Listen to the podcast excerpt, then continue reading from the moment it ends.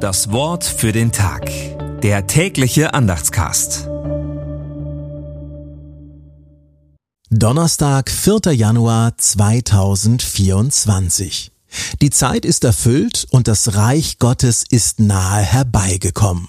Tut Buße und glaubt an das Evangelium. Markus 1, Vers 15.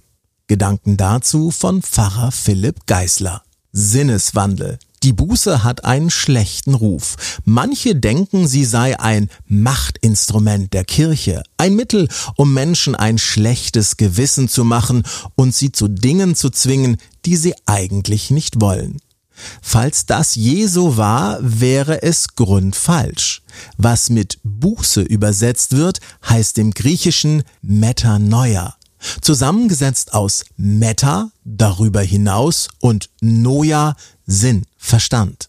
Gemeint ist, überschreite die Grenzen deiner Einsicht.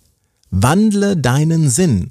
Oder, um mit Francis Picabia zu sprechen, der Kopf ist rund, damit das Denken die Richtung wechseln kann.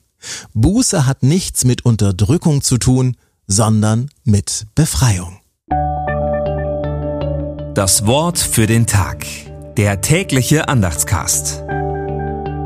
Präsentiert vom Evangelischen Gemeindeblatt für Württemberg. Mehr Infos in den Show Notes und unter www.evangelisches-gemeindeblatt.de.